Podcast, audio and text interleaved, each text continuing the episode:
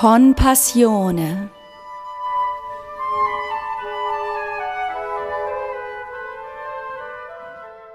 Folge 2 Was es bedeutet, wenn ein Gott stirbt, warum Johann Sebastian Bach keine Hermeneutik braucht und welche Fragen Johannes Bungenstab beschäftigen, wenn er eine gute Geschichte liest.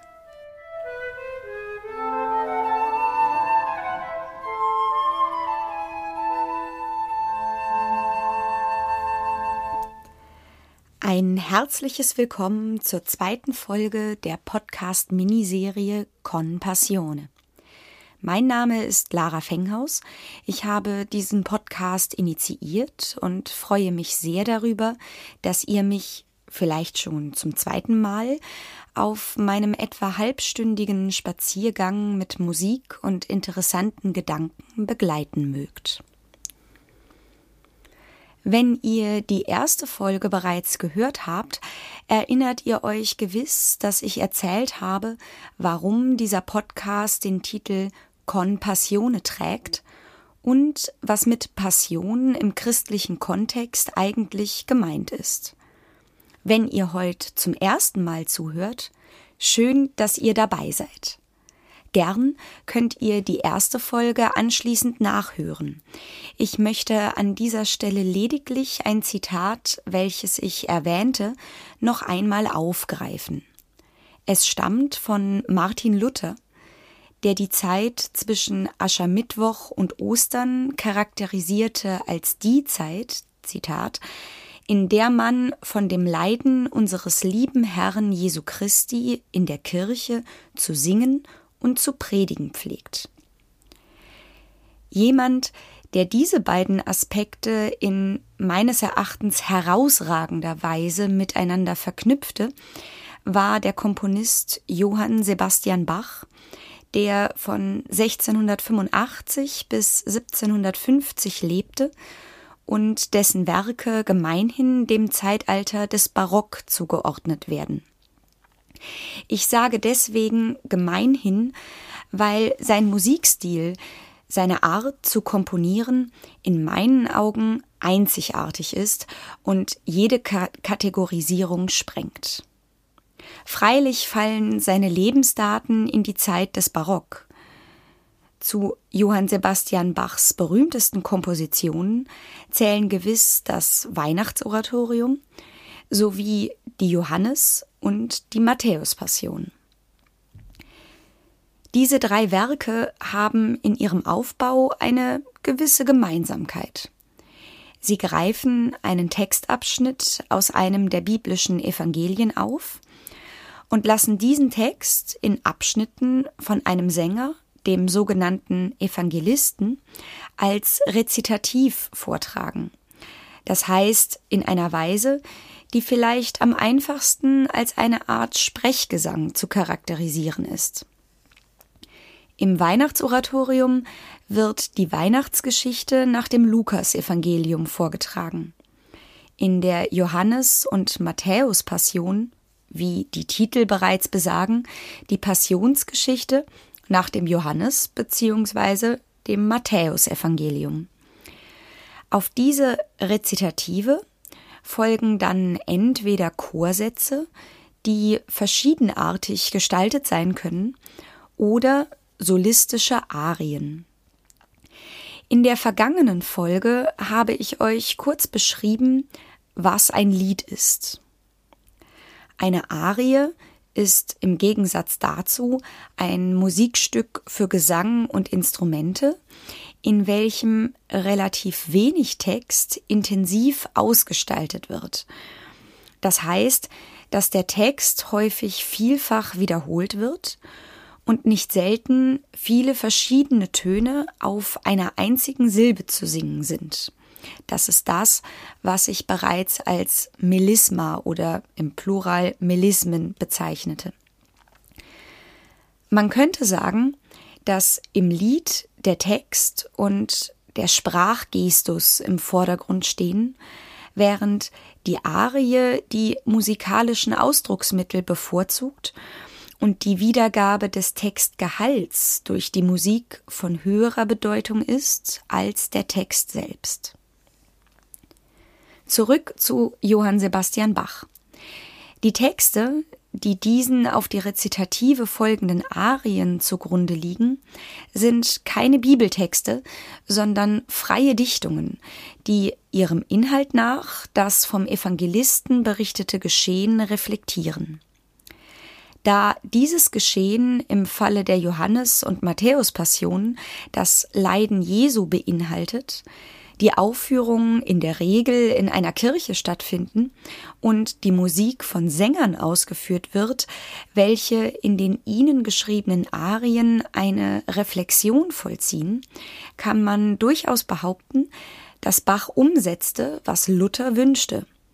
Er schrieb Werke, mit welchen man noch heute von dem Leiden unseres lieben Herrn Jesu Christi in der Kirche zu singen und zu predigen pflegt. Vor vielen Jahren, damals war ich noch Schülerin, durfte ich die Matthäus-Passion im Chor mitsingen. An einem solchen Konzert sind ungeheuer viele Musiker beteiligt. Allein der Chor hatte ein ganzes Jahr lang geprobt und das Orchester ist für barocke Verhältnisse recht groß besetzt. Ich erinnere mich noch ganz genau an die Freude, die es bereitete, einen ganzen Tag lang, am Tag vor der Aufführung nämlich, mit all diesen vielen Beteiligten zu proben. Obwohl dies in einer kalten Kirche stattfand und ich anschließend wirklich erschöpft war. Und vielleicht ist es genau das, was mir in dieser Pandemie am meisten fehlt. Gar nicht das Konzert, sondern das gemeinsame Interagieren mit Freunden und Kollegen im Musizieren. Wenn ich nun für diesen Podcast eine Arie aus dieser Passion herausgreife, so ist dies darin begründet, dass sie mich schon damals besonders beeindruckt hat. Sie heißt Aus Liebe will mein Heiland sterben und wird von der Sopranistin gesungen. Die Begleitung versehen eine Soloflöte und zwei Englischhörner. Ein Englischhorn ist im Prinzip eine Oboe, aber größer, so dass sie tiefere Töne erreicht. Manchmal spricht man zum besseren Verständnis auch von einer Altoboe. Das Intro und das Outro dieses Podcasts sind jener Arie entnommen, so dass ihr vielleicht bereits einen kleinen Eindruck erhaschen konntet, wie die Instrumente zusammenklingen.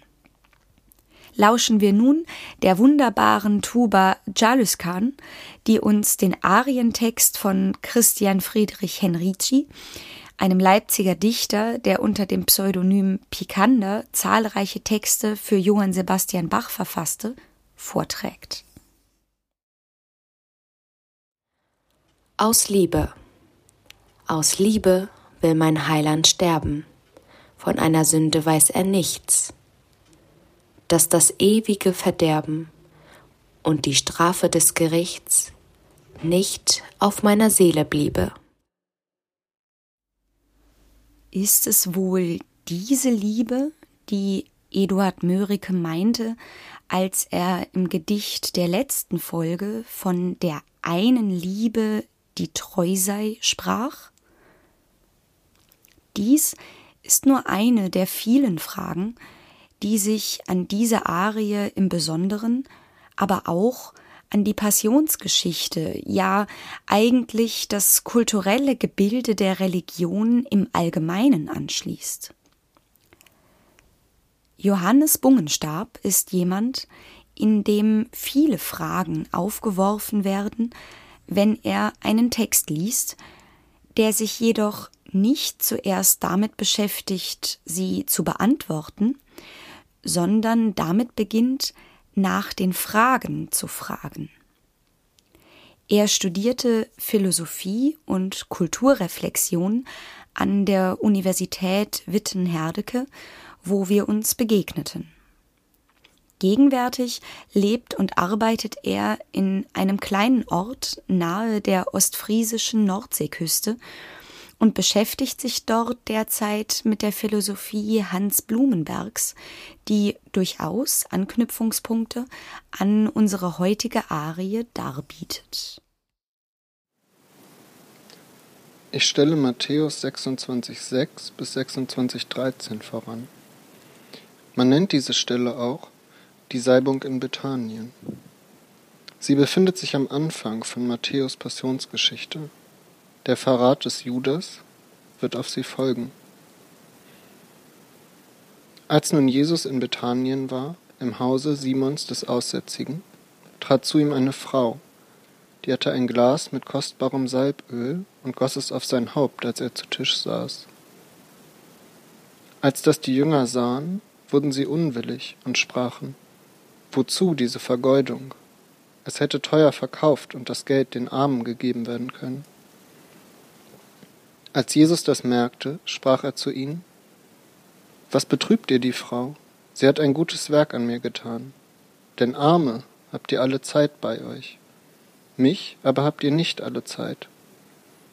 Dass sie das Öl auf meinen Leib gegossen hat, das hat sie für mein Begräbnis getan.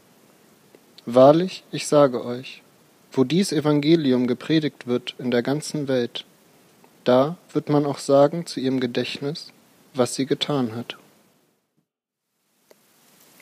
Als gerade Frühling wurde, hat mich Lara Wenghaus gefragt, ob ich Gedanken aufnehmen wollte zu Bachs Matthäus-Passion.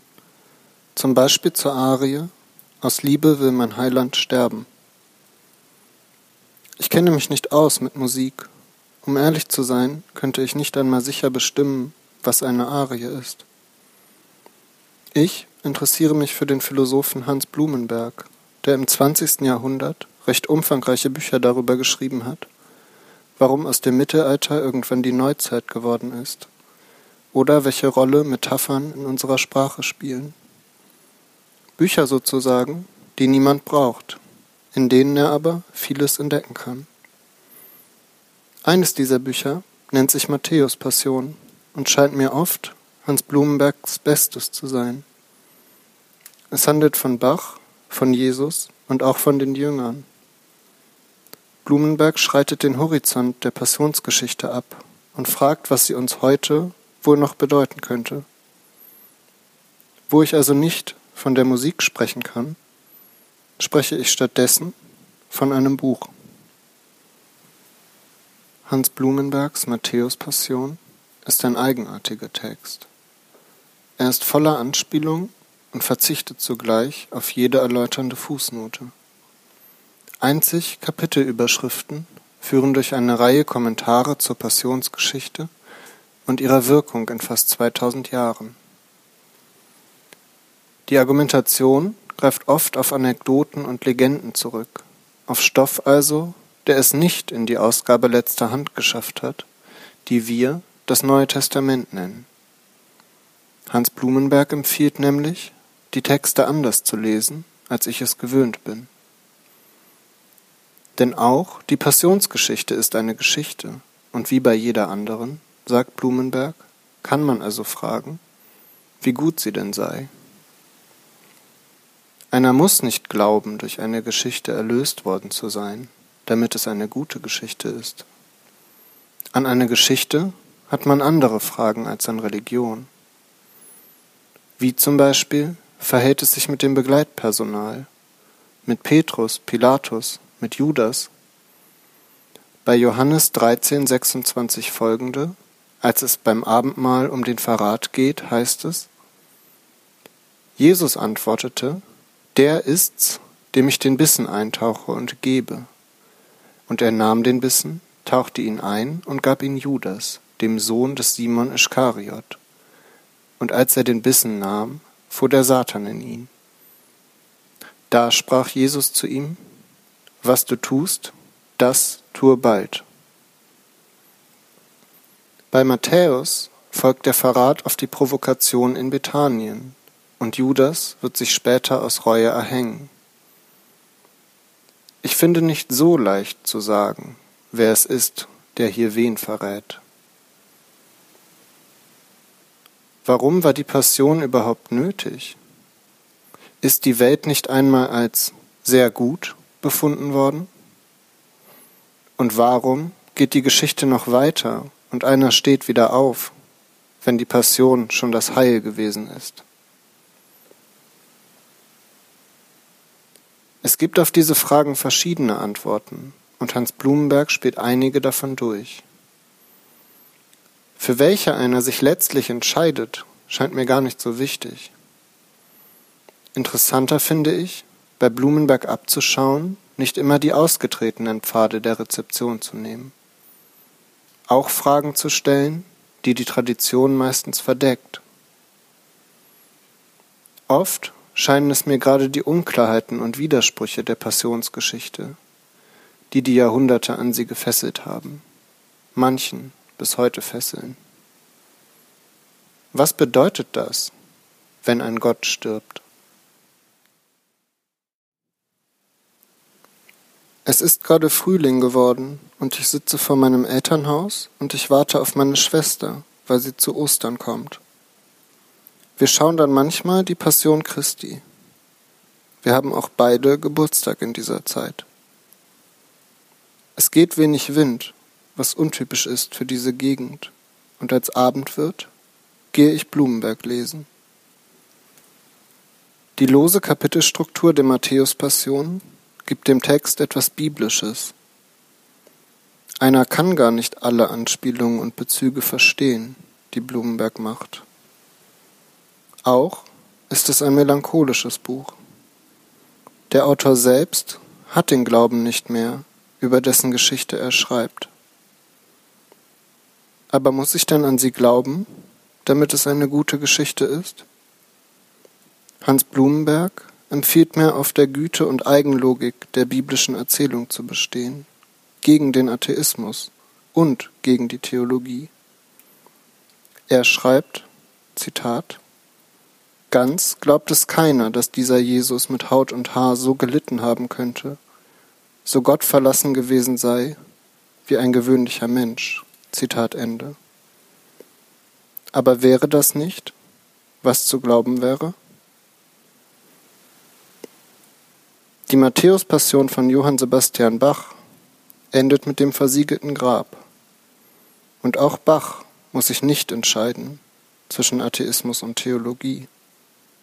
Bach braucht auch keine Hermeneutik, denn Bach hat ja seine Musik. Danke, dass Sie mir zugehört haben. Hören wir nun diese Musik Johann Sebastian Bachs an, die Arie für Sopran Aus Liebe will mein Heiland sterben aus der Matthäus-Passion. Es musizieren Corona-konform im heimischen Wohnzimmer und Corona bedingt die Soloflöte und die beiden Englischhörner durch ein Klavier ersetzend Lara Fenghaus Sopran und Michael Heuer Klavier.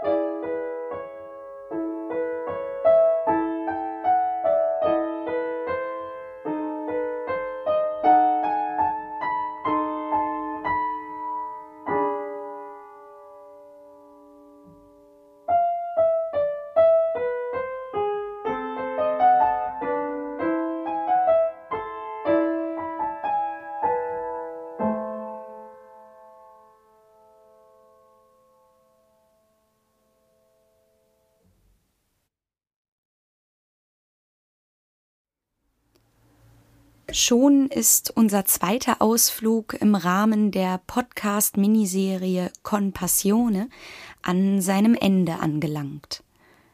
Ich hoffe, dass ihr interessante Gedanken aufgreifen konntet, die euch gemeinsam mit dem Nachhall der Bachschen Klänge durch die kommende Woche begleiten mögen.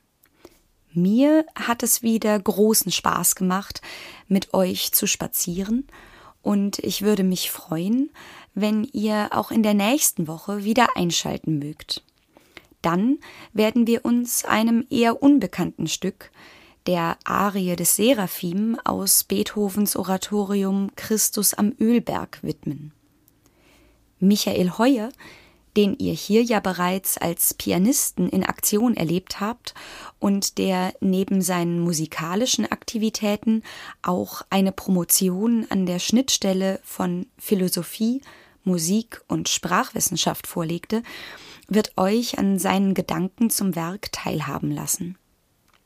Wenn euch dieser Podcast gefällt und ihr schon genauso gespannt auf die nächste Folge seid wie ich, dann empfehlt ihn gern weiter. Fragen, Anregungen und Kritik nehmen wir natürlich auch gern entgegen. Unter www.lara-fenghaus.de Schrägstrich con-passione findet ihr ein Gästebuch, eine Mailadresse und einen Spendenbutton. Denn ein bisschen Geld kostet dieses Projekt leider auch und wenn ihr uns unterstützen mögt, sind wir dafür sehr, sehr dankbar. Also, bleibt gesund, passt auf euch auf und bis zum nächsten Mal. Eure Lara.